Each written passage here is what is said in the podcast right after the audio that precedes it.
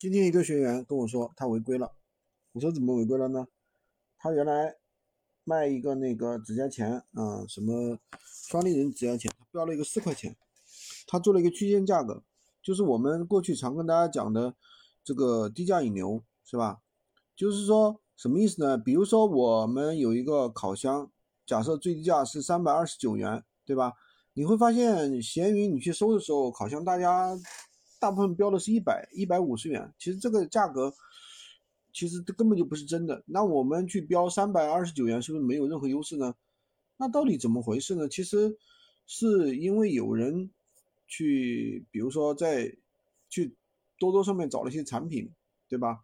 它其实根本就不是烤箱，对吧？可能是是一个微波炉，对吧？它刚好是一百五十元。那他就这样，这个就叫低价引流，就是无中生有的。所以低价引流的话，现在的话，闲鱼对于低价引流也有一些打击了，就是你这个价格不能低得太离谱，知道吧？就是市场价明明明明一千多块钱东西，你先标个一百块钱，他就觉得你离谱了。那另外一个呢，低价引流也会导致你的转化率非常低，就比如说你这个东西。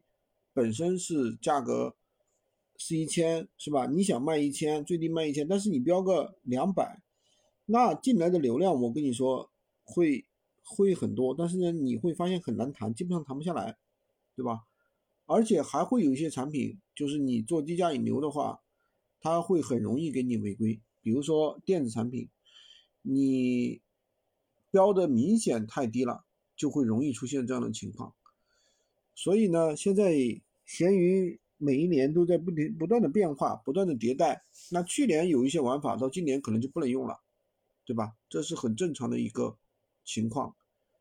所以怎么说呢？嗯，就是大家还是要有新的，每一年呢要有新的进步，对吧？学习新的方法才行。今天都跟大家讲这么多，喜欢军哥的可以关注我，订阅我的专辑，当然也可以加我的微，在我头像旁边获取闲鱼快速上手笔记。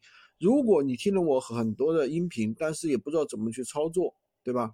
然后呢，也不知道怎么做啊，也可以加入我们的训练营，快速学习，快速赚钱。